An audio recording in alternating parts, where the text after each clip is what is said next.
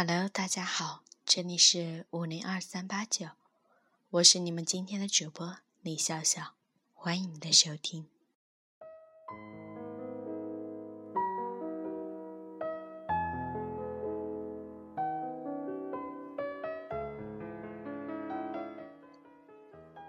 你为什么不自己去看东京铁塔？很久以前，有个人说要带我去看东京铁塔。我就跟个傻逼似的，把东京当成了一个特神圣的地儿，日复一日，年复一年的盼着。二零一三年的夏天，我在日本和歌山大学做交换生，周末自己背着双肩包就来到了东京。曾经在脑海里幻想过无数次的，和身边的朋友念叨了无数次。要和你来看的东京铁塔，真的来到了。看到以后，只觉得不过如此。不要在他人身上放诸过多的期望，是我在爱你学到的最重要的一课。没有谁会永远爱你，所以你只能爱自己。我初恋是我们高中的风云人物，他是体育部部长，我管文学社。学生会周一开例会，我们的手永远在桌子底下偷偷的拉着。那会儿他下课给我传过纸条，放学陪我回家，生日送我礼物，跟我从诗词歌赋聊到人生哲学。我是真的特别喜欢他，想起他就像偷藏了一块一米八五又高又壮。还会打篮球的糖。放学一起回家，趁着没有人的时候牵手，在他家楼道里偷偷接吻，害羞的抬不起头，眼球四周瞎转，就不敢看向男主角。已经沸水冒泡，壶嘴吐气，壶盖充气，心里的小人更是尖叫蹦跳，激动地冲去报名马拉松。早晨醒来，想起他，都觉得今天是阳光明媚的星期六。高三，他要去加拿大。彼时，我根本不知道出国是什么概念，也没有钱可以携巨款陪他去资本主义烧。我在机场哭哭啼啼地说分手。我当时想吓吓他，想要他下一秒就把我拥抱在怀里，然后告诉我我爱你。我不走了，我们永远不分开。可是，他看了我一眼，便说了：“好的，我们分手吧。”最后一次逼问他那些已经问了三千多遍的问题，却依旧得不到我想要的答案的时候，只能完全失控的大哭。我像所有狗血故事里的前任一样，在提出分手后，飞机飞走的下一秒钟，我就后悔了。在他刚到达加拿大的那一个月里，我无数次的丢掉我可怜的自尊心，求他原谅我的无心之失，一时口快，说求求你，我们和好吧。我不知道在爱情面前自己可以这么卑微，可是他怎么也不愿和好。我因着那一点点做作的姿态，那一点点不委屈的高傲。那一点点不愿认命的自私，忍受不了下一段路程的孤独，所以狠狠地抓住不放，直到把所剩的美好回忆都糟践成了难堪的曾经。其实啊，所谓爱情，不过是一句平和与安宁，哪里会有这样那样狗血式的拯救？说白了，只是他不爱你了啊。男人的不爱不是体现在言语，而是体现在行动。亦或说，男人爱前程，永远胜过爱你。从此没有身后身，只有眼前路。当我发觉早已没有人依靠，看世界的窗口反而大方起来，我默默的健身、读书、出国实习，不再发冷时盼望暖手。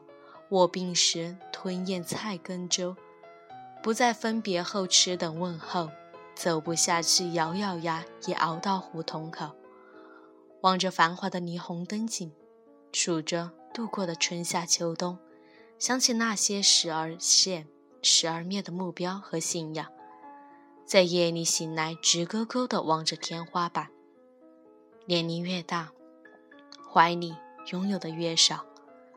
多年以后，我阴差阳错地来到了温哥华。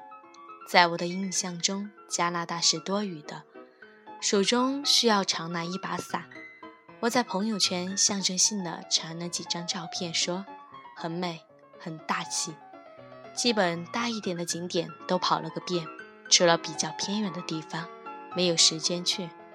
搭 Big Bus 还是很划算的，酒店还给了优惠券。因为看过更美的风景，觉得城市里的风景大同小异，也许多伦多会好玩些。不过如此。老友看到我的微信定位，问我：“嘿，你记得吗？叉叉叉也在加拿大。”经他提及，我才想起，哦，原来他也在这里。可是这和我又有什么关系呢？春光乍泄里。梁朝伟和张国荣相约去看看南美洲大瀑布。他们在布宜诺斯艾利斯迷了迷路。李耀辉想安稳下来过日子，无奈何宝荣于夜夜笙歌中放纵自己的生命，以期找寻更多的刺激。只当李耀辉是他受伤后的港湾，两人分歧争吵越来越多。心的距离越来越远，既不见得救赎，也不见得沉沦，生活不过如此而已。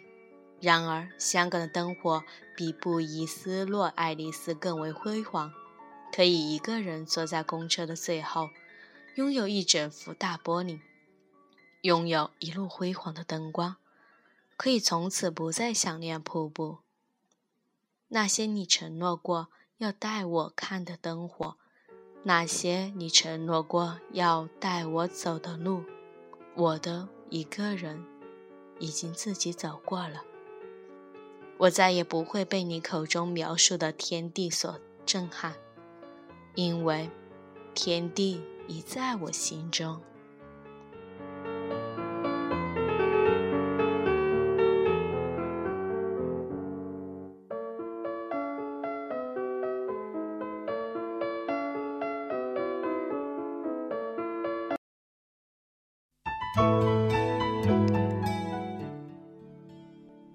下面一首《爱的代价》送给大家，感谢你们今天的收听。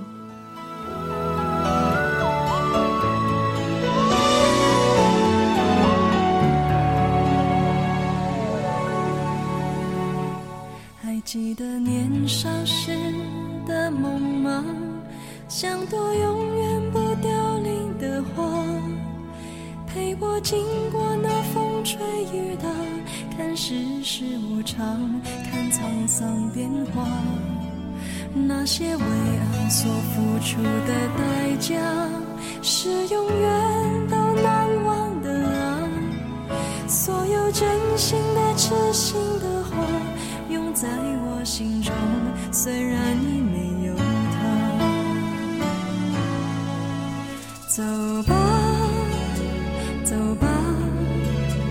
人终要学着自己长大，走吧，走吧，人生难免经历苦痛挣扎，走吧，走吧，为自己的心找一个家，也曾伤心流泪，也曾黯然心碎，这是爱的代价。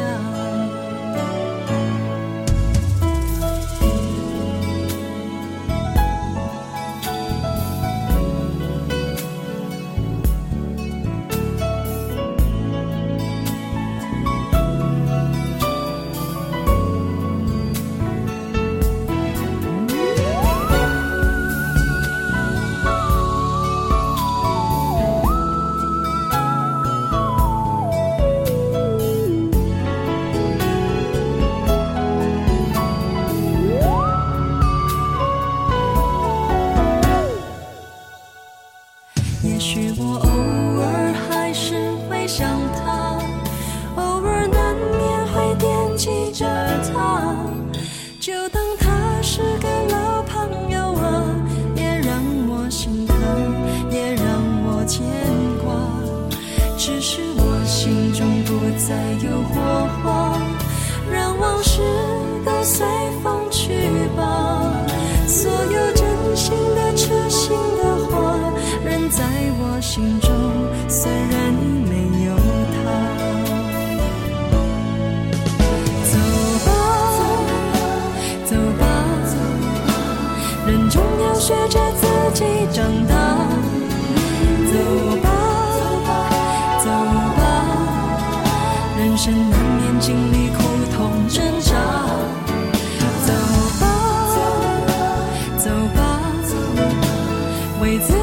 心找一个家，也曾伤心流泪，也曾黯然心碎，这是爱的代价。走吧，为自己的心找一个家，也曾伤心流泪，也曾黯然心碎，这是